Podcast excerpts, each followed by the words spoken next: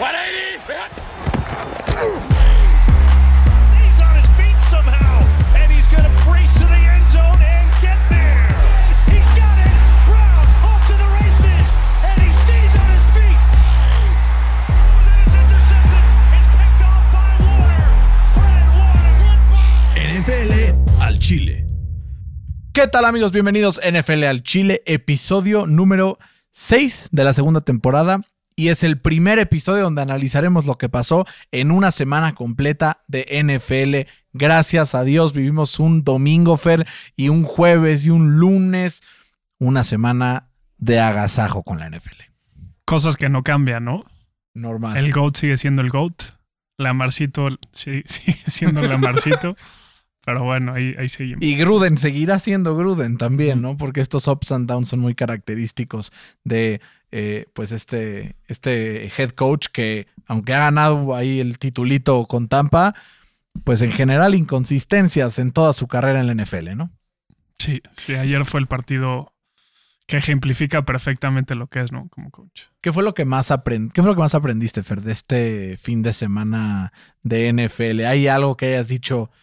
Esto no lo vi venir, esto me sorprendió, esto nunca lo creí posible. Eh, no creía posible que los Steelers le pudieran ganar a Buffalo en Buffalo. Güey. Yo tampoco lo creí posible, pero te digo algo que sí creí posible, era que la defensa de Pittsburgh iba a ser imponente y efectivamente fue imponente, ¿no? Creo que va por ahí un poco como la, la consecuencia, ¿no? De- del cómo, cuándo y por qué ganó el equipo de Pittsburgh, sobre todo ante un equipo de, de Buffalo que tuvo varios errores puntuales que pudieron haber cambiado el partido. Ya hablaremos un poco más de eso cuando lleguemos a la parte de ese partido. ¿Te parece hablamos primero de un partido pues sabroso, un partido que nos trajo pues muchas sorpresas, sobre todo por la forma en la que vimos a Dallas. ¿Tú esperabas que los Cowboys dieran tanta pelea a Tampa o te agarró de bote pronto? Pues es que, o sea, me agarró más de bote pronto los errores de, de Tampa. O sea, yo no tengo a, a Dallas que haya hecho un partidazo, güey. Y te voy a decir por qué, pero si quieres, empieza tú primero. Yo, yo creo, no creo, a ver, no que haya dado un partidazo, pero creo que sí mostró, me resolvió muchas dudas, unas para bien y otras para mal. Duda número uno, Dak está al 100, la respuesta es sí. Duda número dos, Zeke va a volver a ser el que era, la respuesta es no. Duda número tres, la secundaria de este equipo los va a hundir in the long run y la respuesta es sí. Creo que este equipo, si tuviera una secundaria más fuerte, podría ganarle al que me digas. Pero con esos corners y cómo se los quemaron todo el partido, el Toñito Brown anduvo, güey, Parecía O sea, Prime Antonio Brown. güey, daba una vueltita, daba otra vueltita, pum, al suelo, se iba solo. O sea, sí, obviamente fue un partido con muchos errores por parte de Tampa, como dices, en específico los turnovers, algunos, eh, pues, drops claros que tuvieron también. Mike Evans tuvo dos drops, algo que no se ve nunca. Pero al final creo que mostró Dallas que puede ser competitivo sí y solo sí arregla esos errores. Ojo, competitivo al nivel que estábamos hablando al inicio de la temporada, ganar la división 17, pero competitivo contra veo- las ligas ya lo veo mayores. complicado. O sea, te, te dejó peor sabor de boca Sí. Dallas de lo que esperabas antes de empezar. Sí, a ver, Tom Brady sigue invicto contra, contra los Cowboys para... Hay un dato curioso, ¿no? Eh, tiene un récord de 6-0 en, en su carrera contra Dallas. Y yo pensaba que ibas a decir que este partido lo perdió Dallas por el OPI que no se marcó. No, a ver, eso fue un, Que un, claramente- un detallito. A que- ver, claro que sí, te- para mí se tuvo que haber marcado, pero independientemente de eso, era un partido en donde creo que Tampa hizo todo para ganarlo a pesar de los errores. Yo lo veo al revés. Yo creo que Tampa hizo todo para perderlo y Dallas ni así lo pudo ganar. Este. Se vio la, la ineficiencia de, de los Cowboys para, para anotar eh, puntos tras forzar eh, los turnovers, que eso fue un punto importantísimo en esta partida. Y también su ofensiva en el red zone. No dejó mucho que desear. Apenas pudieron anotar 15 puntos de, de cuatro turnovers, que es una cifra muy baja. Eh, y solo tuvieron un touchdown en cuatro viajes al, al red zone. Eh, Tampa se convirtió en el, primer, en el primer equipo en la historia en ganar un partido tras haber tenido un, un turnover margin de menos 3, tener 100 yardas de penalties y permitir más de 450 yardas eh, y ganar el partido. ¿Sabes? O sea, yo creo que Tampa hizo todo para perderlo y Dallas ni así lo pudo ganar. Pero yo aquí veo una cosa. Tu odio a Dallas te está cegando muy No. cabrón. Te voy a explicar por qué, güey. O sea, creo que no estás tomando en cuenta que los Cowboys jugaron contra una de las mejores líneas defensivas de la NFL, si no es que la mejor. Jugaron de visita ante un crowd, o sea, alebrestado porque acaban de ganar el Super Bowl. Jugaron contra el que tú dices es el mejor jugador de la historia, el GOAT. No lo digo yo, GOAT. No, está bien, está bien. Lo O dicen sea, los números. No, estoy diciendo, claro, está bien, lo dicen los números, pero para darte por tu lado. ¿no? Y, y aún con todo eso, y aún con un Zeke Elliott que solo corrió para 33 yardas, Pero eso lo esperas, güey. no, claro, es- pero, pero No. aún con esas trabas, o sea, al final, sí, los turnovers muchas veces son errores, pero también algo tiene que ver que capitalices esos turnovers y que los hagas, ¿no? Entonces, aún con todo eso, se quedaron a dos puntos y de los cuales pueden haber sido un gol de campo y un punto extra fallados por un pateador que no tuvo preseason. Pero yo creo que Dallas a mí, a ver, no te voy a decir, güey, va a quedar en primero o segundo lugar de la conferencia, sobre todo tomando en cuenta lo que vimos de la NFC West el día de ayer, que fue una cosa, Una güey, puf, o sea, loca. Pero sí creo que es un equipo que puede estar en playoffs y en un descuido, fuera de esos corners tremendos que tienen, pues pueden ganarle a quien sea, ¿no? Dallas te refieres. Dallas. Sobre No, todo, no sobre todo con lo que vimos de Dak, güey. Sí, pero Dak no puede lanzar la bola. ¿Cuántos lanzó? ¿61 veces o cuánto fue? 58 veces. Una locura, güey. Sí. No, no lo pueden hacer. O sea, si dependen de Dak Prescott para ganarles el partido, pues están jodidos, güey. Creo que desde el 2018 no ha podido tener un, un game winning drive Dak Prescott. Es una mamada, güey. Pues sí, pero también nunca ha tenido un equipo que le ayude a eso, güey. ¿Cómo, güey? Siempre ha tenido malos equipos. Sobre todo en defensa. En el 2018, No, en defensa. En defensa siempre ha tenido malos. Nunca ha tenido una defensa top 20, güey. pero ¿qué más le puedes dar, güey? Siempre ha tenido la mejor línea ofensiva, el mejor Claro. running back en su Y tiempo, siempre ha metido arriba de 30 puntos por partido en temporadas. Pero en el momento grande no lo puede hacer. Es porque como Mayfield tiene, ayer, porque va, porque va traileando por quién sabe cuántos puntos, porque su defensa fue una mierda, güey. Pues igual que O Mayfield. sea, tampoco puedes echarle ahí a, o sea, todo a un jugador. No, no es, claramente no es toda la culpa de Dak, güey. Pero yo, O sea, si sea, lo vemos con Lamar, por ejemplo, que si tiene que es- una defensa de no mames, ahí te la compro más que con Dak. pues más, están igual, güey. Pero bueno, only time will tell. Eh, tampoco nos queremos enganchar 20 minutos con un solo partido. Exacto. Aquí hay dos conclusiones diferentes. Fer dice que los Cowboys son peores de lo que vimos. Yo digo que los Cowboys son mejores. Tampoco hay que decir que son el mejor equipo de la NFL, ¿por qué no?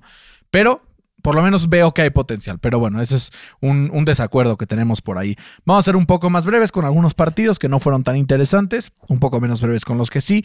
Y eh, vamos a arrancar ahora con el partido de los Colts que pierden en casa contra Seattle en un, una, pues un partido plagado de momentos clave que marcaron la historia del partido.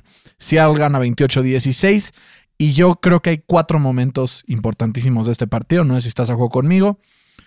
Los tres pases largos de touchdown en donde la defensa, quién sabe a qué estaba jugando, qué estaba pensando. La Uno de los touchdowns de DK fue justamente eh, un error de comunicación entre Bobby Okereke y Darius Donald. Se ve Darius Donald que le pega una cagotiza al final.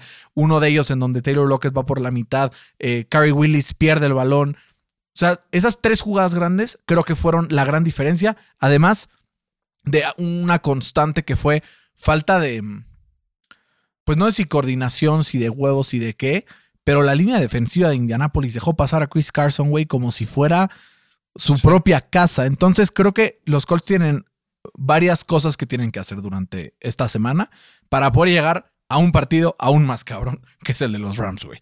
Sí, Sobre todo viendo que Carson Wentz como que, a ver, hizo pases buenos en general. Tuvo un partido en donde sus números, si los vemos, pues no estuvieron mal. ¿No? La- lanzó ahí un par de touchdowns, no forzó ninguna intercepción y además de eso, eh, completó un buen porcentaje de sus pases, pasó arriba de 230 yardas.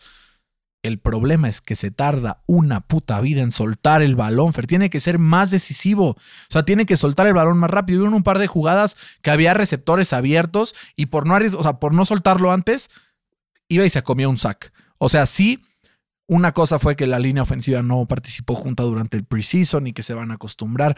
Pero perdóname, ocho presiones de tu left tackle Sí, no. o sea, no se a ver, puede. digo, es el, es el backup, ¿no? Digo, Sí. ya llegará Eric Fisher en su momento. Pero esto es insostenible, porque si te quedas tanto tiempo con el balón, pasan tacleadas como la que le pasó a Carson Wentz, que si así sigue, para la semana 4 ya no tenemos coreback, güey.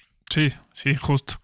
Eh, yo creo que el, el momento donde cambió el partido fue justo que estábamos viendo ese, ese partido. Creo que era como tercera y cinco, una cosa así, ¿no? Que tú dijiste, puta, aquí Tyler Lockett nos va a atorar. y dicho y hecho, güey. Era, era tercera, y, tercera y 20. No, segunda y 20. Y te dije, es que, güey, es típico, siempre en segunda y largo nos chingan, güey. Sí.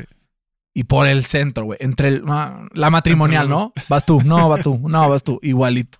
Este, y a mí, a mí me gustó mucho esta ofensiva de los Seahawks. Eh, creo que hizo ver muy mal a esta defensa que en papel es muy buena, ¿sabes?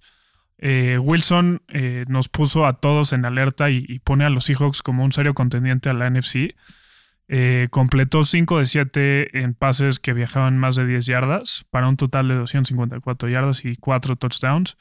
Como dices, Chris Carson tuvo un juegazo, corrió para 91 yardas, pero eh, 71 de esas 91 fueron después de la- del primer contacto. güey. Güey, que taclen, cabrón. Sí. Lo que dices creo que es importante, ¿no? La parte del esquema ofensivo de Seattle que sí cambió por completo, mucho más motion que el año pasado. El nuevo coordinador ofensivo Shane Waldron nos enseñó un poco de lo que puede hacer. Vio una línea ofensiva más sólida por parte de Seattle. De repente sí llegaban con presión los Colts. Hubo una jugada que fue false start y que ya se iban a chingar a Russell Wilson. Yo empecé a celebrar Quiddy Pay, hijos de la-". Y al final fue para atrás. Pero creo que sí, el equipo de Seattle le vi cosas bastante positivas y sobre todo la tranquilidad de tener un coreback que en cualquier momento te resuelve, ¿no? Y tener dos receptores que sabemos que son de las mejores duplas de receptores de la liga. No te voy a decir que a la mejor, pero no estoy seguro. Hay por ahí un, un par muy buenas. Sobre todo a la mejor siendo AJ Brown y, y Julio Jones. Que, Que digo, dejaron mucho dejaron que mucho desear. que desear, pero ese ya es otro tema. Entonces, creo que eso es lo que hay que rescatar de este partido. Entonces, siguiente partido, Fer, vamos con el partido entre Filadelfia y Atlanta. Seré breve. Madre mía, Atlanta. Qué ridículo, qué ridículo de Atlanta y un Filadelfia que poco a poquito empieza a tener comportamientos similares a los de los Colts del año pasado, que Nick Sirianni era el coordinador ofensivo, esquema similar y sobre todo importante para este esquema, día uno, Davonte Smith respondiendo con un touchdown. Sí, esta era no pudo haber empezado mejor para los Eagles. Ni peor para O los peor Falcons. Para güey. los Falcons. Sí. Eh, que los Falcons no carburaron a la ofensiva y, y creo que los problemas de Matt Ryan en el red zone sigue siendo uno de los problemas más serios que tiene un coreback en, en la NFL actualmente, ¿no? Desde el 2017, no sé si viste el, el tweet de Leftco, que desde el 2017 Matt Ryan apenas ha completado el 30% de sus pases en el red zone eh, para apenas 40 yardas, dos touchdowns, dos intercepciones, un sack y un turnover on downs. Sí, no. Y el domingo apenas completó uno de cinco pases para, para siete yardas. Eh, creo que Arthur Smith tiene mucha chamba para, eh, por delante si quiere arreglar al, al former MVP, ¿no? Tengo una pregunta para no enrollarnos mucho en este partido, que la verdad, pues, no, no, creo que no, creo que no es tan, tan relevante porque no estuvo tan loco así, ¿no? No fue tan interesante. Pero, ¿esto fue los Falcons o crees que Philly vaya a ser mejor de lo que lo pintábamos en papel con el récord que lo pusimos en segundo, tercero, de abajo para arriba de toda la NFL? Los dos. Los dos. Sí. Hurts creo, me sorprendió muchísimo. Y Davonta Smith también está cayéndole la boca a muchísimos. ¿no? Jugó su, o sea, muy bien. Y Miles Sanders jugó re bien, güey. También como que Y retomó su tienen nivel. al, al running back, ¿cómo se llama? El tipo Naheem Himes. Que Ah, este Kenneth Gainwell. Ajá. Pues vamos a ver, vamos a ver, porque Filadelfia mostró cosas Ese interesantes. Hubieron dos que yo dije, güey. aquí- Ah, por cierto, quiero hacer una pausa comercial para decir que te gané los picks. Digo, así, cierre la pausa ¿Por cuánto? comercial por uno, pero por uno. O sea, con eso tenemos. Pues habían tres que no estuvimos de acuerdo. Yo quiero hacer un disclaimer aquí. Siempre le voy a poner los Colts. Todas las semanas. No me importa contra quién vaya. Igual que fue la semana uno. Pero las, de las tres que estuvimos de acuerdo, esa fue la única que sí me sacaste la vuelta. Y otra que tuvimos mal, Fer, los dos. Seattle contra Buffalo. Digo, es- este, Steelers contra Buffalo. Ahora sí hablemos un poquito de ese partido en el que los Steelers aguantaron, aguantaron, aguantaron, aguantaron, aguantaron. Y al final del partido hicieron de las suyas, metieron. O sea, yo que el partido era de Buffalo hasta mediados del tercer cuarto, cuando se arriesgaron en un cuarto down y el momento del fumble de, de Josh Allen. Ahí es donde se derrumbó todo.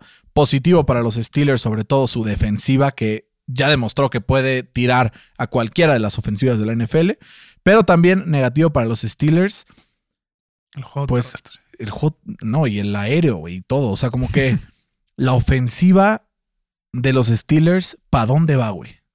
Pues mira, poquito, como diría Luis Fonsi, ¿no? pasito a pasito. Muy bien. Cántala, cántala. Cántala, Francito. Este, Dice, no, ahí estoy bien. fue, fue la sorpresa de la semana, ¿no? La que se vivió en, en Buffalo. Me sorprendió muchísimo que, que, bueno, la temporada pasada fuimos la tercera defensa que más blitzeó eh, la temporada pasada. Y el domingo apenas blitzearon en el 3.7% de los snaps. güey. Y, aún así generaron Y aún así presión. generaron 19 pressures y, y 3 sacks. güey. Vimos en el Super Bowl qué pasa si logras presionar el coreback rival con apenas cuatro personas Exacto. Lo truenas. lo truenas, güey. Eh, TJ Watt eh, nos sigue demostrando el por qué es el mejor. Él nos sigue demostrando por qué es el mejor pass rusher eh, de la NFL con dos, con dos sacks y un first fumble que ahí se le puso medio al tiro el, el de Arizona. Pues anda, anda cobrando, ¿no? Chandler Jones. Chandler Jones. Se an- sí. anda cobrando Anda ya lo. cobrando, ¿no? Eh, a Josh Allen se le vio a ratos duditativo, eh, muy errático. Apenas completó el 58% de sus pases. Y a veces yo lo veía como desesperado, ¿no? Como intentando hacer de más. eh, o a lo mejor intentando hacer cosas que la temporada pasada sí le funcionaban, pero el domingo por X o Y razón no, no, no, les, no les servía. ¿no? Digo, recordemos que Buffalo empezó lento la temporada pasada. Por ahí la semana 6 o 7 despegó cañón. Vamos a ver si es el caso. Eh, ya hablaremos un poco más también de los Bills al final porque tengo un take interesante, pero no quiero quemarlo para, para esta experiencia del draft. que vamos Y yo, yo todavía no pongo a, a Pittsburgh como, como serio contendiente por su ofensiva. Como dices, eh, se vio muy mal a ratos. El ataque terrestre sigue siendo el peor de la NFL, sin, sin miedo a decirlos. Pero creo que hay destellos positivos de Najee Harris, que además es muy bueno bloqueando. ¿no? Eso es un plus para él. Jugó todos los snaps, que es algo rarísimo. ¿no? Sí, pero generó muy poco, ¿no? Generó muy poco. Eh, pero yo creo que si logran tener un rushing attack arriba del promedio o promedio, no me sorprendería que los Steelers lleguen lejos en playoffs como los Broncos en el Super Bowl 50, güey. Que su ofensiva era una nalga, pero su defensiva era tan buena que los acarrió hasta el Super Bowl. Vamos a ver si es cierto. Hay, hay una línea importante entre una muy buena defensiva y la mejor defensiva de los últimos años. Vamos a ver si lo logran. Vamos con el siguiente partido, Fer. Este también no seremos, no, no iremos muy en profundidad, pero yo quiero rescatar una cosa de este Bengals 27, Vikings 24 en overtime. Y es que Jamar Chase is for real, amigo. Cinco recepciones, 101 yardas, un touchdown, un Joe Burrow que estuvo encendido, que superó a Justin Herbert en el matchup ahora por la segunda temporada ya con Joe Burrow sano.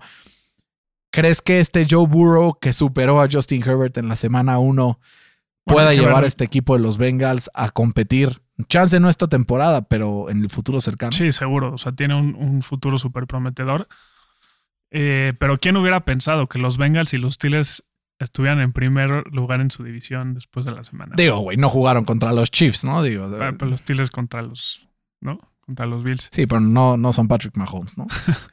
Pero sí, sí es una sorpresa, me queda clarísimo. Creo que la clave también para Cincinnati es que vuelve no solo Joe Burrow, sino que volvió Joe Mixon, que todo el final de la temporada pasada no lo tuvo, se echó 127 yardas y un touchdown.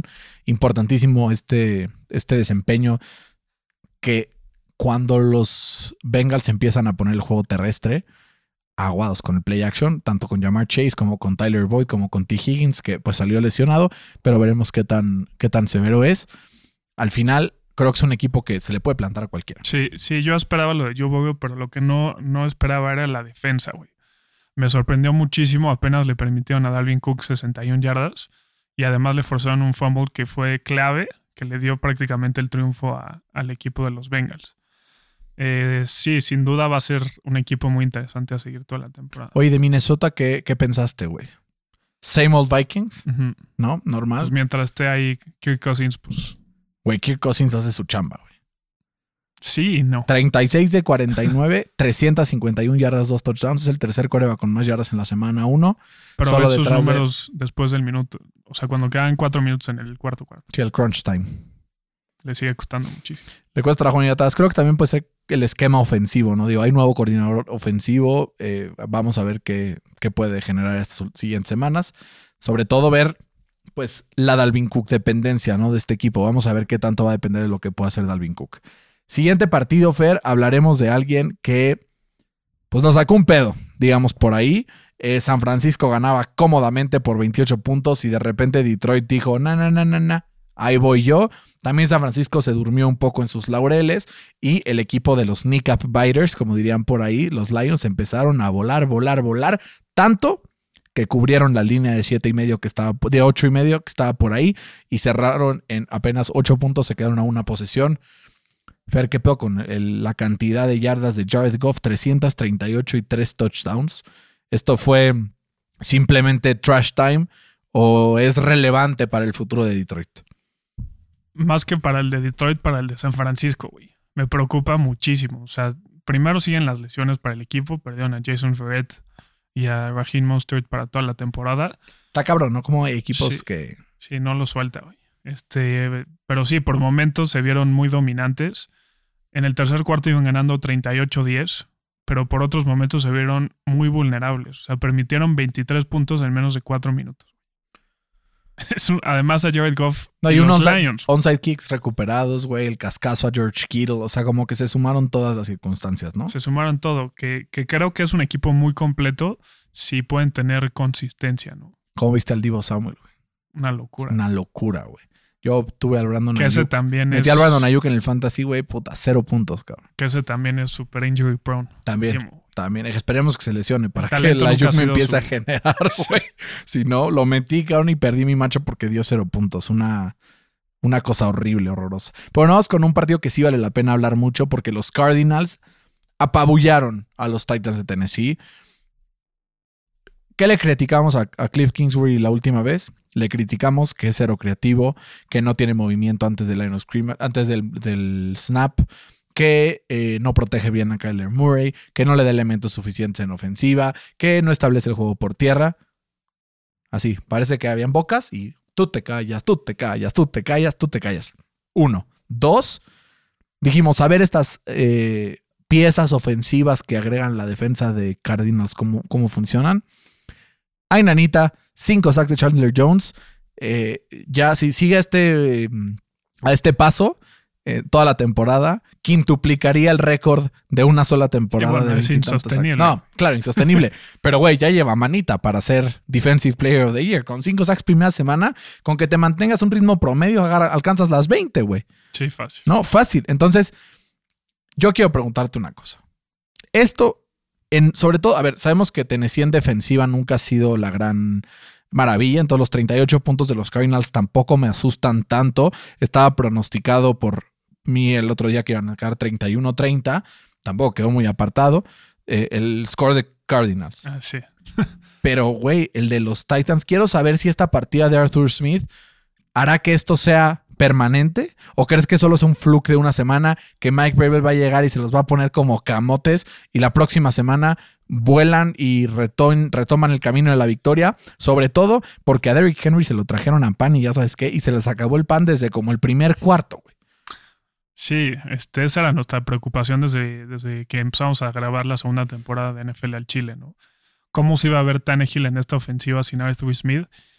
Y yo me quedo con esa serie ofensiva en la que tuvieron eh, primer gol en la yarda 1, que corrieron tres veces seguidas con Derrick Henry, que era un pan comido, y no, no, no supieron meter, güey. ¿Es la línea? ¿Es el esquema? La línea nunca ha sido buena, güey. Pero aún así corrían, güey. ¿Es el Aún esquema? así corría. Puede ser. Puede ser.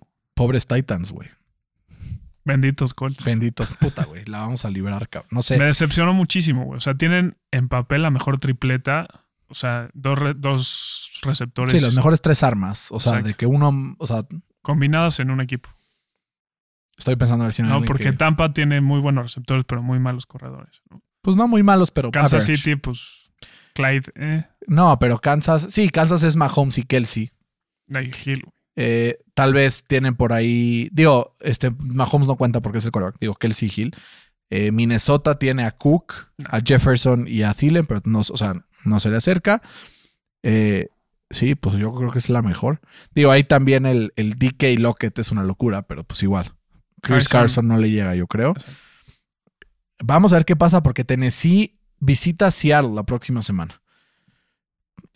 Es, son dos equipos que nos sorprendieron en la semana uno, uno para bien y el otro para mal. Vamos a ver si es sostenible, porque al final pues se pueden tronar, ¿no? Vamos a hablar también de la desgracia que pasó en el partido entre Chargers y Washington porque Ryan Fitzpatrick se lesiona la cadera, se perderá algunas semanas, sobre todo tomar en cuenta que pues es un equipo en donde se armó mucha expectativa a partir de lo que pudiera pasar. Ya se lesiona a Curtis Samuel antes del primer partido. Ryan Fitzpatrick cae también con lesión. Justin Herbert, digo, al final, como que lo vimos con un solo touchdown, pero ahorita que voy revisando sus stats, como dije, muy confiado. Joe Burrow se la. Pero así, bajita la mano, güey, 337 yardas contra la defensiva de Washington. O sea, no es que haya sido Antonio Gibson, que confirma lo que va a ser esta temporada en el Fantasy, sobre todo con muchos targets por aire, con algunas eh, buenas contribuciones por tierra.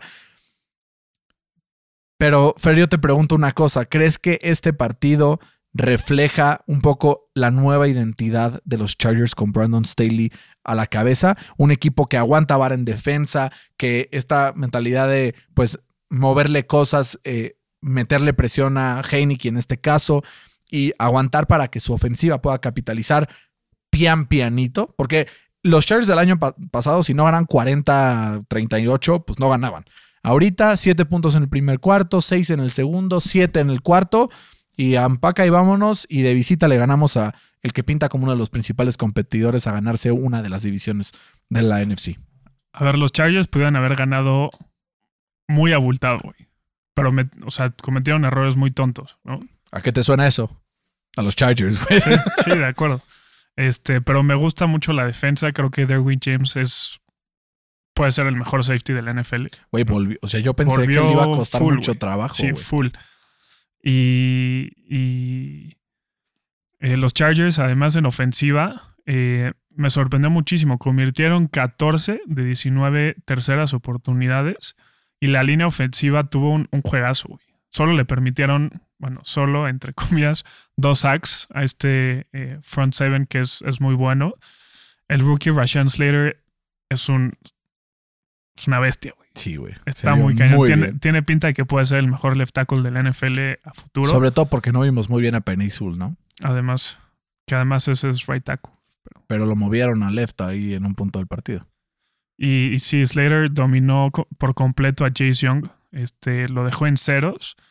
Eh, y se cansó de abrirle huecos a, a ¿no? Creo que los Chargers tienen un equipazo y, creo que sí pueden ser un serio contendiente para quitarle la corona a los Chiefs, güey.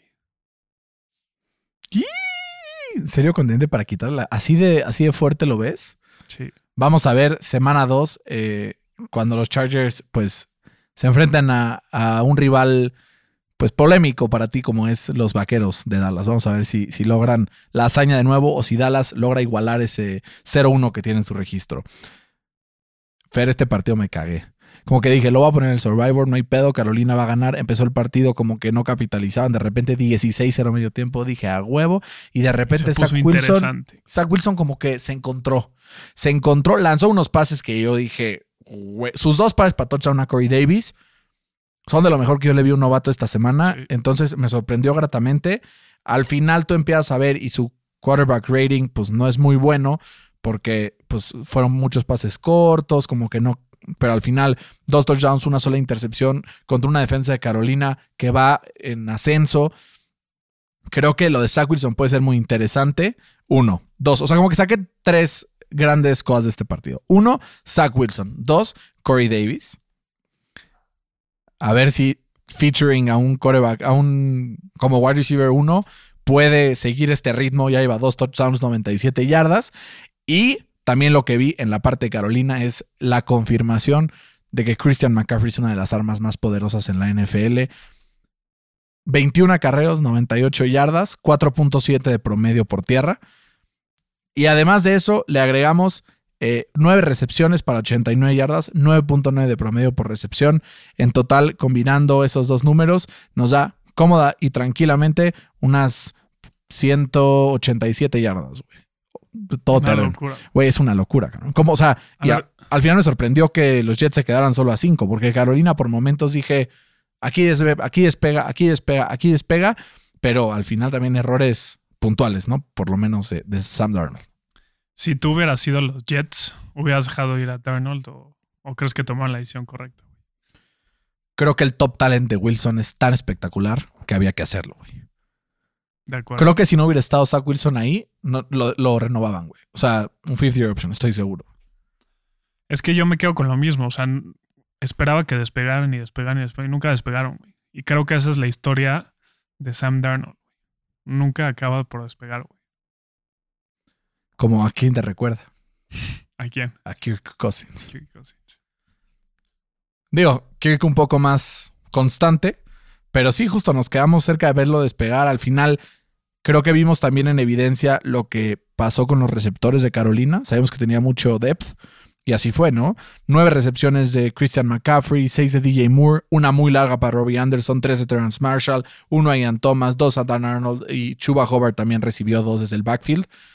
Creo que es un equipo que puede sorprender a cualquiera, pero también los Jets en una de esas, pues también podrían sorprender y ganar un par de partidos en el camino, sobre todo cuando los descontábamos tan rápido de la competencia, ¿no? Pero bueno, este partido tampoco vale la pena meternos demasiado, ni tampoco el siguiente, pero Fer, yo te tengo una pregunta. O Houston no es tan malo o Trevor no es tan bueno. ¿De qué estamos hablando en, este partido en donde Houston saca la victoria por paliza a Jacksonville 37-21 y eso que sacaron esos últimos siete de milagro Jacksonville? A ver, Trevor no es. O sea, no creo que es el último que tiene la culpa aquí. Había un equipo que no estaba preparado para. perdón, se me metió Phil Barrera. Phil Barrera. Este era un equipo que no estaba preparado para, para jugar la semana 1. creo que Mayer eh, perdió por completo el vestidor desde antes de la temporada. Hay rumores ahí que, que nadie le quiere hacer caso porque es muy gritón y es trata mal a sus jugadores y pues no los quieren. ¿no? Creo que Lawrence es un gran talento, pero no va a despegar en, en este equipo. ¿Crees que sea una situación similar a lo que vimos con Tannehill en Miami, que lo cambiaron de equipo y despegó, o no tan grave? No, no tan grave. ¿Más tipo Andrew Locke? O sea, más bien yo creo que no va, no va a aguantar eh, Urban Meyer su contrato. Yo creo que lo van a echar al final de esta temporada o máximo la siguiente. Puede ser, al final apenas pasó el 50% de pases completos Trevor Lawrence, aunque acumuló 332 yardas, 3 touchdowns y un- unas cuantas intercepciones por ahí. Eh, sobre todo contra un equipo de Houston que fue el equipo que generó menos turnovers la temporada pasada. Gratamente sorprendido por Tyrell Taylor, no perdió la cabeza en ningún Se lo momento. merece, ¿no? Güey, cañón. Es una gran historia. Después de lo que pasó el año pasado con, con Justin Herbert y el Punkler Long de este güey, dije, ya valió madres. Y, güey, ¿qué pedo cómo dejamos bajar a, Brandon Cooks en nuestros fantasies, cabrón? Porque como se ve esto, va a ser el target número uno de Tyrod Taylor y va a poder generar bastantes yardas y sobre todo touchdowns con esta ofensiva de, de los Texans, ¿no? Sí, de acuerdo. Pero de todos modos, ninguno los va a ca- clasificar a playoffs ni se emocionan. No. Vamos a seguir con el... el- Bueno, si sigue en este nivel bueno, los Titans y los Colts, en una de esas hasta ganan la división los Tejanos, con imagínate. 6-11, ¿no? Eh, Fer, Cleveland y Kansas. El partido que en papel era el mejor de la, de la semana. Y de no ser por unos eventos muy locos ayer, lo fue. ¿No? Creo que fue un partido en donde vimos el potencial que tiene Cleveland. En donde ratificamos el potencial que tiene Kansas City y vimos también las áreas de oportunidad que tienen los dos equipos, uno deteniendo la carrera, el caso de Kansas, y otro manteniendo las ventajas, el caso de Que a Cleveland. Kansas le hacían falta dos de sus mejores defensas, ¿no? Claro, al final creo que también cualquier, o sea, cualquier equipo que se enfrente a esta dupla de corredores en Nick Chubb y Kareem Hunt la va a sufrir, te llames como te llames, aunque seas los Steelers, güey, aunque seas quien sea, sobre todo ante un esquema tan interesante, ¿no? Como el que tiene el equipo de, de Cleveland con, con Kevin Stefanski. Al final, creo que los Browns les faltó creérsele ese último momento. Los primeros tres cuartos dijimos, ay, güey, ahí se viene, siguen ganando, pero te digo algo, en ningún momento dudé que Kansas lo regresaría. Yo tampoco. Ese pase largo a Tyreek, Sí, ¿qué tal el touchdown? Y aparte lo tenía en mi fantasy y yo. Pero los Browns son los nuevos Ravens, la neta. O sea, son buenísimos con, jugando con, con el marcador a su favor, porque lo mejor que hacen es correr la bola, ¿no? Y al final siempre se quedan cortos porque sus corebacks no llegan al siguiente nivel, güey. Güey, Patrick Mahomes está invicto en septiembre en toda su carrera. Sí. Nunca ha lanzado una intercepción. O sea, es, es una locura lo que es Patrick Mahomes en este mes. Y el Tyreek Hill, güey, 197 yardas, un touchdown. O sea, perdónenme, tal vez no es el mejor en técnica de route running. Chance no son las mejores manos. Chance no son. Pero si me dices que este güey es menos arma que Hopkins, que Davante, que Michael Thomas, que Julio Jones, que AJ Brown, te tiro de pendejo. O sea, es, Es el mejor, mejor- receptor de la NFL. No sé si el mejor No me receptor, importa pero lo es que la me mejor diga. arma, güey. Es la mejor arma. Es el mejor receptor. No necesariamente. Bueno, no es el más completo, claro que no. Pero, güey, si me dices, ¿a qué receptor quieres en tu equipo? Sin pedos te digo que esté. Depende, güey. ¿De qué? O sea, es perfecto para los Chiefs por Mahomes y su brazo, güey. Pero para todos los equipos que tengan un brazo bueno, pues O sea, tipo, en, en el prime de Matt Ryan no creo que, que, que hubiera sido igual que ahorita, güey. O sea, Tyreek. O sea, creo que Julio, Pero Julio ya no es lo que era. por eso. O sea, pones los dos en O su sea, no prime. dije el mejor de la historia. Sí, no. O sea, hoy por hoy creo que es el mejor del NFL. güey. sí. O sea, nunca pasa con Tyreek lo que pasó con Davante esta semana. Nunca pasa con Tyreek lo que pasó con Michael Thomas pero es que también semanas. es que el Rodgers. puta. Hablaremos de eso en un momento porque faltan todavía dos partidos para analizar. Pero, Oye, Fer, pero sí, Mayfield creo que sí es, o sea, mostró su cara, ¿no? Es un game manager. Eh, lanzó sí para más de 300 yardas, pero, o sea, yo te pregunto cómo le fue cuando su equipo lo necesitaba. no, y estaban wide open sus receptores, ¿no? Hasta cierto Sí. punto. Este, o sea, justo cuando ya iban perdiendo, sus últimas tres series ofensivas fueron dos three and outs y una intercepción que pues le costó el, el- el partido, ¿no? Eh, apenas pudieron meter siete puntos en la segunda mitad y Mahomes aprovechó de eso, güey. No, no puedes hacer eso No, no, contra los Chiefs. No, claro que no. Y al final creo que fue un pronóstico bastante acertado el que tuvimos, ¿no? Durante la semana. Entonces, pues con eso nos quedamos con dos de los que siguen siendo de los mejores candidatos a ganar la, la AFC, ¿no? Porque a pesar de que perdieron los Browns, le compitieron del tú a durante la mayoría del partido a los Chiefs. Dolphins Patriots. Dijimos que iba a ser un partido cerradísimo, que estaba para el que fuera. Los dos nos pusimos Patriots eh, creyendo en Mac Jones contra Tua. Vimos a un Mac Jones mejor que Tua, pero al final no pudieron capitalizar. A los fumbles. Los mataron. Los mataron, güey. O sea, yo creo que Bill Belichick va a correr a dos o tres cabrones de ahí. El Shamondre ya va, o sea, que vaya por sus maletitas. Damien Harris que vaya por sus maletitas. Pero no puede ser. Un- dos fumbles clave en momentos clave del partido hicieron que los Patriots perdieran un partido en el que tenían que haber ganado. Ahora, por otro lado, los Dolphins aprovecharon bien. Como dijimos en el caso de, de las intercepciones de Dallas contra Tampa Bay. Si se equivoca el rival, tienes que Aprovecha. aprovecharlo, tienes que causar esos fumbles, tienes que causar esos turnovers. Recordemos que los Dolphins fueron uno de los equipos más dependiente de los turnovers el año pasado y si se mantiene esta racha va a poder seguir ganando así, ¿eh? Metiendo 16, 17, 18 puntos con un Tua que pues que no se equivoque demasiado, que tampoco haga grandes jugadas porque no vi tampoco demasiadas cosas espectaculares de Tua. Eh, sí vi una jugada horrible de Tua, la de la intercepción de JC Jackson, que como que da una marometa rara, la avienta. ¿Cuál es el ceiling de este equipo de los Dolphins con Tua en el mando? Y a la vez, ¿cuál es el ceiling de los Patriotas con un Mac Jones que se vio francamente bien para haber sido su primer partido en la NFL? El de los Pats es mucho más alto, güey. Seguro. Sí, sin O duda. sea, Mac Jones me dejó mucho mejor sensación que, que, que Tua, güey. Tua, o sea, se me hace me, ¿no? O sea, como que completa el 59% de sus pases, apenas llegó a- así arañando las 200 yardas, un touchdown y esa intercepción que dices, güey, o sea, esa la hace Daniel Jones y ya, güey, ¿no? Güey, Daniel, hablemos de Lamar y de Daniel Jones en un momento, pero sigamos aquí. Yo también creo que los Patriotas van a acabar superando a los Dolphins en esta división Y a los Bills. y van a estar peleando con los Bills. Al final, el que está en primer lugar en esta división en este momento son los Dolphins, son el único que empezó 1 y 0 y hay que bajarlos de ese lugar ahora. De. ¿no? Porque ponerte en el pole position es más difícil rebasar una vez que estás atrás. De acuerdo. Fer, yo tengo mi diagnóstico, pero quiero saber qué crees que pasó con los Packers. Quiero escucharte, quiero saber si crees que es una teoría de conspiración en la que Aaron Rodgers está tirando a los Packers a propósito. Dime un poco sobre qué piensas sobre este partido. Creo que no hay un jugador en la historia de la NFL con una actitud tan valemadrista como la de Aaron Rodgers, ¿no? Este traía un lenguaje corporal de me vale madre. Este, y tuvo el peor partido de su carrera en el peor momento de su carrera, ¿no? Eh, Pues fue un partido muy parecido al del año pasado contra Tampa, ¿no? Hasta el marcador fue el mismo. Sí, pero igual, güey. O sea, no, no lo veías desinteresado completamente. Eh, puso en muy mala posición a su equipo y, así les fue, ¿no? Eh, pero también le quiero dar crédito a, a, a Winston y sobre todo a Sean Payton, que está logrando lo que nosotros llevamos diciendo toda la offseason, que es que lo está convirtiendo en un quarterback posiblemente top 10 de la NFL. Posiblemente. Hasta más, ¿no, güey?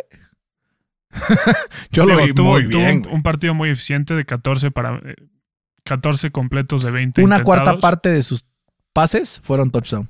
Sí, literal. Si eso no es eficiencia, no sé qué lo sea, güey. Este, apenas eh, tuvo 148 yardas, pero sí, 5 touchdowns. Eh, los Saints fueron muy oportunistas, eh, se aprovecharon de, de los errores de, de Aaron Rodgers y de su valemadrismo, que, insisto, marcó este partido y espero que no les marque la, la temporada completa. Estoy de acuerdo hasta cierto punto.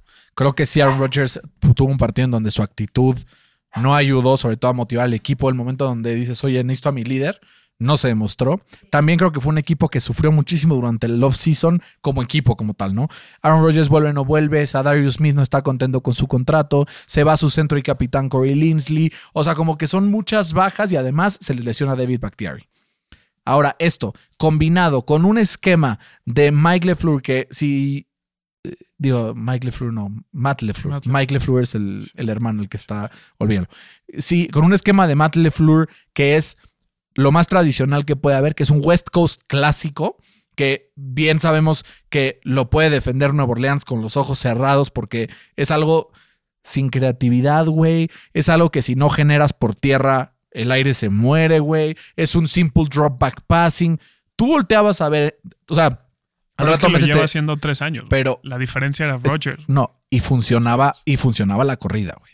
Eso es muy importante. Yo creo que si tú te pones a ver, y esto es clave, güey. El, o sea, ábrete el Game Pass, güey, ábrete el film. Cualquier punto de cualquier jugada de los Packers, ponle pausa y te aseguro que no encuentras un receptor abierto, güey. O sea, no encuentras a un receptor abierto. Claro, Rodgers tuvo que haber sacado el partido adelante si dice ser uno de los mejores corebacks de la historia. Estoy de acuerdo contigo. Pero a la vez, también creo que, pues ayúdame a ayudarte, ¿no? O sea, nunca vi a un receptor eh, desmarcado. En total, los Packers corrieron para una ridícula cantidad de 43 yardas. Ni siquiera lo intentaron. Al final sientan a Aaron Rodgers, va Jordan Love. Güey, este equipo tiene que replantearse muchas cosas, sobre todo con una defensiva que sinceramente no generó presión, güey, que no cubrió bien a receptores simplemente mediocres, güey, de, de- de Nueva Orleans. O sea, explícame cómo generas tanto espacio contra Deontay Harris, Juwan Johnson, Adam Troutman, Marcus Callaway y sobre todo cómo, o sea, recibiendo, porque esto es lo que más miedo me da, güey.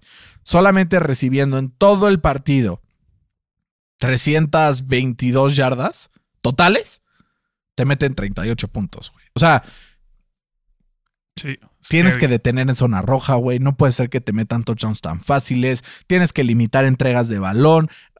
Cuarta y 10 en tu yarda 20, güey. Como chingados. sí. O sea, como que también creo que es algo de, Mike- de Matt LeFleur que si no le mete un wake up call a su equipo, va a ser demasiado tarde. Digo, están en una de las peores divisiones de la NFL. Pero eso- no, nunca lo ha hecho, güey. No, pero, Siempre le ha faltado. pero es el momento en donde tiene que hacerlo. Porque si no, hay veces que el talento de uno, si está motivado, basta para cubrir los huecos que otro deja. Hoy vimos un ejemplo muy bueno, ¿no? Exacto, Con el Barça y el Bayern. exacto. Eh, Güey, el Barça, bueno, ya hablaremos después de eso ¿no? en, en fútbol al Chile, ¿no? Sí, sí. Pero, güey, es momento de que si Rodgers no se pone los pantalones, que si Rodgers no se viste de, de huevudito, o que el front office diga, a la chingada te vas de aquí y lo No me sorprendería, güey. Uno, o dos, que Matt LeFleur le mete una gritoniza y le diga, a ver, cabrón. No Entonces, manera, güey.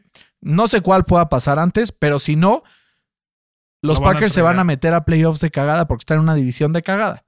Y van a jugar y van a perder y adelante. Yo al final creo que sí cuando regrese Bakhtiari, cuando empiecen a jugar un poco más juntos esta línea ofensiva, cuando creo que algo va a mejorar, no creo que vayan a ser segundo, tercero, cuarto equipo en ranking en la, en la conferencia. Al final ganando la división, pues por lo menos se meten en cuarto o en tercero, porque los Cowboys igual, pues por ahí estarán. Pero yo solo digo, qué delicia estar al NFC, cabrón. Qué delicia estar en NFC, a menos de que sea la West, porque hablaremos ahora sí de otro de los equipos del NFC West que jugó en el, en el Sunday Night y esos son los Rams. Fer, los Rams fueron absolutamente todo lo que creíamos que iban a ser y más. Y más, güey. Y más, güey. Matthew Stafford está hecho un papucho, como dirían en Shrek, ¿no?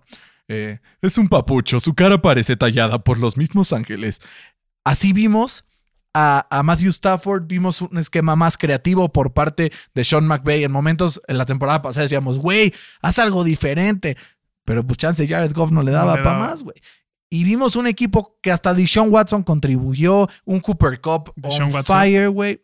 Deshaun Jackson. Siempre, siempre digo Deshaun Watson porque lo tengo sí, tan ah, caray, tienes subconsciente un breaking news aquí. donde hasta Deshaun Jackson participó, eh, donde cumple bastante bien Daryl Henderson, donde una línea ofensiva que al haber establecido el juego por tierra, al tener la amenaza del juego profundo de Matthew Stafford, desconcierta a quien sea, una defensiva que en el papel era muy buena de los Bears, los hicieron pinole, Pedazos. güey. pinole y con jugadas explosivas, que en teoría son las que son buenas limitando Chicago. Entonces, yo solo quiero decir una cosa. Recuerden que en mi predicción los Rams estaban en el Super Bowl, así es que yo I double down en esa predicción y los tengo ganando la NFC West, que es la división más competitiva del NFL. Eh, me gusta mucho la NFC North, digo la AFC North, pero esta le saca la vuelta, la verdad. Sí, fácil. Eh, Stafford, como dices, le está dando una dimensión completamente diferente a esta ofensiva y le, le bastó eh, dos pases, ¿no? Para, para mostrarlo con, con, esa, con ese pase perfecto a Van Jefferson que luego la defensa no sé qué hace, que no lo toca y, y se cuela hasta el touchdown. Eh, pero en general tuvo una excelente noche. Lanzó para más de 320 yardas, completó el 76% de sus pases y tres touchdowns.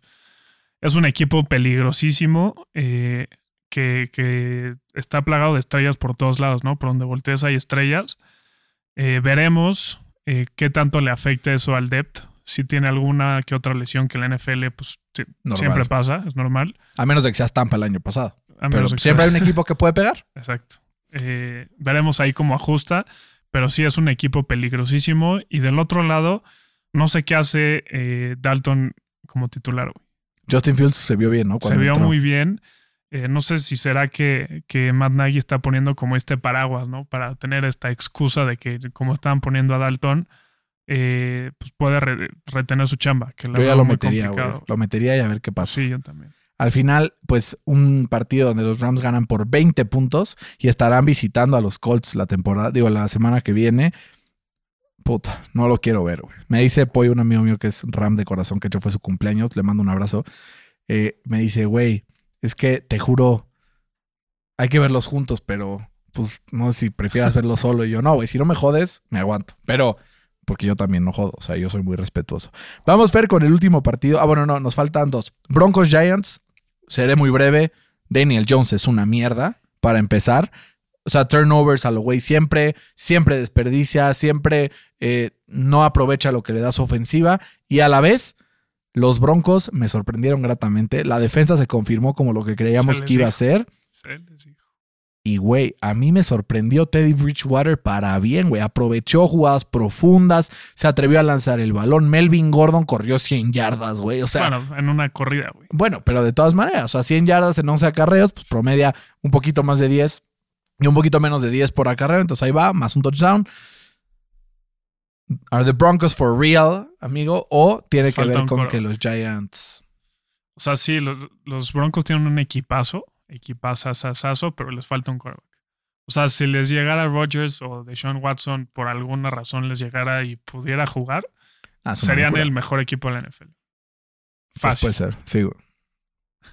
¿Se meten a playoffs? Ya, mójate. Sí, Sí. sí, ¿A costa de quién? de los Ravens. ¿Y de los Chargers? No. Entonces también se queda fuera Steelers, Colts o Titans. Vamos a ver qué pasa. Va a estar interesante. Y Fer, en un partido de agasajo el día de ayer, los Ravens le ganan, digo, pierden contra los Raiders Ay, 33-27 Lamarcito. con un Ay, Lamar being. Lamar, con un Derek Carr que pasó para 435 yardas. Le pegó durísimo a los Ravens la pérdida de Marcus Peters, de Gus Edwards, de, de J.K. J.K. Dobbins. Al final les costó establecer el juego por tierra. Eh, Alejandro Villanueva jugó palpito, güey. O sea, neta preocupante. Fue una estrategia de Mike Tomlin. Puede ser así, ey, muéranse. ¿Crees que los Ravens sean capaces de volver al camino de la victoria después de este descalabro? ¿Crees que les va a costar así toda la temporada? Y del otro lado, vi el front seven de los Raiders brutal.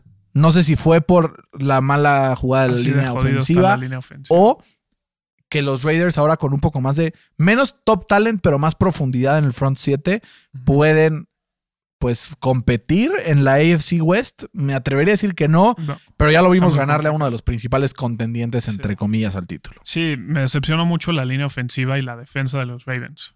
Eh, me da lástima a Lamar Jackson porque en año de contrato le están pidiendo que haga todo. Que corra, que pase, que atrape, ¿no? Todo. que taclee, güey. Que taclee. que bloquee. Eh, me da mucho nervio que lo expongan tanto, güey. En su primer fumble, eh, cuando lo taclearon, viste cómo cayó de cabeza, güey. O sea, me preocupa muchísimo que no acabe la temporada en su año de contrato, güey. O sea, es un tipo que me cae bien, no parece, güey. pero que a la hora buena no aparece, güey. No, no parece, te lo juro, no parece que te cae bien ahora que dices. Porque siempre le tiras tanta mierda, pero Pues no, nada más lo estoy bajando al pedestal en el que lo pusieron. está bien, está bien. Fue un partidazo, ¿no? Estuvo de esos partidazo. de que dices a huevo, que overtime, güey. Ese pase largo a Brian Edwards, o sea, entra la gente, después salen otra vez. Son de esos partidos que dicen los Ravens y, o sea, fueron tan malos en el partido de ayer que perdieron dos veces. ¿No? Primero el de Brian Edwards. No, no, no, espérense otra vez. Y vuelven a perder. Sí. Cuando se quedan en la yarda uno los Raiders y mandan el pase y les interceptan, dije, puta, eso es lo más Raiders que ¿Qué puede pasar. Pero luego Lamar se encarga de encargar, entregarle el partido en bandeja de plata y aprovechan y se ponen 1-0 en una división en la que, pues calladitos, bajita la mano, todos los equipos ganaron esta semana. Arrancaron 1-0 todos en la AFC West y en la NFC West. Hay algo por ahí. Hay algo por ahí. Vamos a ver. Fer, con esto concluimos el análisis de la semana. Vamos a ir ahora con el draft. El draft del día de hoy se titula Las Overreactions. Como saben, siempre la semana uno pasan cosas y la gente pierde la cabeza, güey, ¿no? De repente vimos en la temporada pasada, semana uno, que gana, el, que pierde el equipo de Tampa contra los Saints y todos es puta, Tom Brady está acabado, ¿no? Siempre hay estas overreactions a cosas que vemos en la semana uno porque nos encanta armarla de pedo. Entonces, Fer, para darte la oportunidad de contestar, primero te voy a hacer una pregunta. Hay cinco corebacks que están en el top 5 de yardas eh, por aire en esta, pues, semana 1 de la NFL. Te voy a nombrar cuatro de ellos y quiero que me ayudes a decir el número 5. Primer lugar tenemos a Derek Carr con 435 yardas. Dak lo sigue con 403. Tom Brady 379. Kirk Cousins 351. ¿Quién tiene 338 y es el número 5? Trevor Lawrence. No. Jared Goff con los Lions. Trevor Lawrence, ¿cuántos trae? Ahorita te digo, déjame Muy ver cerca, güey, Estuvo cerca, güey. Creo que está como a cuatro yardas Sí. o algo así. Eh, Jared Goff tiene 338. A una está Patrick Mahomes, 337. Justin Herbert también tiene 337. Y Trevor Lawrence, 332. Seis yarditas. O sea, ¿cuándo, te- cuándo había pasado que 10 corebacks estuvieran arriba de 300 yardas en la semana 1 y que, espera, no quiero cagarla, 22 corebacks más de 250?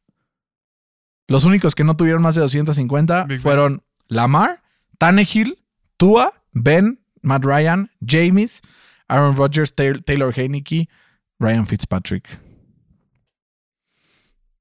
Pues a ver, pues a ver. Eh, a, a- ver al cine, ¿no? Dirían por ahí. Entonces voy a empezar. Mi overreaction favorita de esta semana es muy sencilla. Es los Bills están tirados a la mierda, ¿no? La gente dice, puta, los Bills, pinches Bills, perdieron con los Steelers y ya, ya no son contendientes. No, háganme caso, no están tirados a la mierda. Esto es una overreaction muy natural. Es perfectamente normal decir, no, Josh Allen le pagaron y empezó a hacer una mierda. Los matchups en algunos momentos no los favorecieron. Hubieron algunos drops importantes. Cole Beasley tiró dos, Dix tiró una. Creo que con esas jugadas y con la línea protegiendo un poquito mejor a Josh Allen, a ver, al final acaban jugando contra la que Fer dice es el mejor front seven de la liga. Me están empezando a convencer a que sí lo son. Entonces vamos a ver si es cierto. Entonces no creo que sea momento para panicar para los Bills. Creo que como el año pasado van a ir modificando poco a poco cosas y se van a quedar con la AFC hasta el final de la temporada. Mi primera overreaction es que Kyler Murray va a ser el MVP de la temporada. Güey, eso te dije yo ahí. Le metí lana ya. y que Arizona van a ser serios contendientes al Super Bowl. Sí traen un gran, un gran hype, pero su división está mortal, güey. En japonés, güey. No creo que la sobrevivan. La ¿Cuál crees que sea su récord dentro de la división? 3-3. 3-3. Güey, quedar 3-3 contra esos 6, lo firmo el día que quieras, güey. ¿No? Muy bien. Eh, mi siguiente overreaction es muy sencilla y es justamente hablando del equipo de Arizona, eh, porque, bueno, no exactamente de Arizona, más de los Titans. Overreaction, este equipo está frito en ofensiva. Creo que es igual, falso. Creo que falta ajustar algunas cosas, que Julio Jones se siente en el sistema, que... Que lo criticaron. durísimo. se volvió loco. Durísimo. creo que va a haber un shake-up ahí en el locker room importante y creo que la semana que entra contra Seattle van a generar un poco más de puntos. No te voy a decir que van a generar 40, pero chance le están pegando a los 30. Mi overreaction es la ofensiva de Tennessee ya no sirve para nada. Eh, mi segundo overreaction es que los Eagles de Jalen Hurts se van a llevar su división. Overreaction, total, total, total, bullshit. O sea, no, no hay manera. Eh, se vieron muy bien, a momentos muy explosivos en ofensiva. Devonta Smith se vio eh, como el segundo, puede ser el segundo mejor receptor de este draft class, detrás de Jamar Chase. Eh, y tienen, tienen un equipo muy competitivo, sobre todo en ofensiva, para poder pelear esa división que es malísima. es francamente una mierda. Pues vamos a hablar de esa división. Nos quedamos ahí para mi último overreaction. El overreaction es que extrañamente tú piensas contrario a todos los que overreactaron. Pero en general la overreaction fue, güey, Dallas, este es el año. Venga, así se... A ver, calmemos los ánimos. Calmemos los ánimos. Dak Prescott... Así de urgidos están para que ganen estos. Dak Prescott es un gran coreback. Eso creo que no está en discusión, ¿estamos de acuerdo? Un gran coreback. Top 10, sí, está bien. ¿No? Ya ahí no, no vas a pelear en eso. Mm. Güey, top 10. Bueno, Dak Prescott, eh, la ofensiva va a generar muchos puntos. Eh, seguramente con un equipo que permite un poco más la carrera, Zeke va a retomar algo de nivel, pero esa secundaria, güey, es imposible que un equipo gane con una secundaria de esa forma. Empezamos a ver la historia, güey, de, ganadores de Super Bowl y creo que no hay manera, güey. Entonces, overreaction, Dallas, este, este es el año, falso, güey. Falso. Ni que fue el Cruz Azul. bueno, ya por poco ya casi los alcanza. Eh, mi última es que Aaron Rodgers está completamente desinteresado en los Packers. Eh, creo que esta semana sentó un precedente y creo que sí está mandando un mensajito por ahí a quien O sea, ¿crees que, sí pudo haber sido a propósito? Al propósito. No sé si a propósito, pero inconscientemente no llegó preparado a este partido y se, se notó, eh, sí creo que van a ir mejorando poco a poco, pero no van a ser los Packers del año pasado. No, pero van a, van a ganar su división. Sí, bueno. no es que sea mucho logro. Pues Fer, eso fue todo por el episodio de hoy, este análisis de la semana 1 de la NFL. La próxima semana hay unos partidos interesantísimos también, entonces los invitamos a que nos escuchen el jueves, porque vamos a tener también Stardom Siren, vamos a tener consejos para el fantasy, vamos a regresar la antigua sección, si es que así lo decían ustedes, porque les vamos a mandar ahí un cuestionario en nuestras redes sociales de el qué prefieres, ¿no? El famoso qué prefieres y el famoso QA con el público, donde nos pueden preguntar dudas para su fantasy, donde nos pueden preguntar cosas sobre la semana 2 de la NFL, que tendrá partidos como el Rams contra Colts donde tendremos partidos divisionales duros como el Bills Dolphins. También estará el partido entre los Vikings y los Cardinals, donde los Cardinals van a intentar demostrar que traen con Tokio. Y los dos partidos más atractivos de la jornada, el Titan Seahawks, ¿eh? el Titan Seattle y el Chiefs Ravens. Vamos a ver de qué lado más a Sunday Night Football. Fer, un placer y un agasajo como siempre. Igualmente. Saludos a todos en casa, cuídense mucho. Ojalá que su equipo haya ganado. Y si no ganan, no se preocupen. El mío tampoco ganó. No pasa nada. Semana uno. Digo, eso no estaba diciendo el domingo. Pero por lo menos ya hay que ir con, con una actitud positiva. No es el fin del mundo. Cuídense mucho. Hasta la próxima. Esto fue NFL al Chip.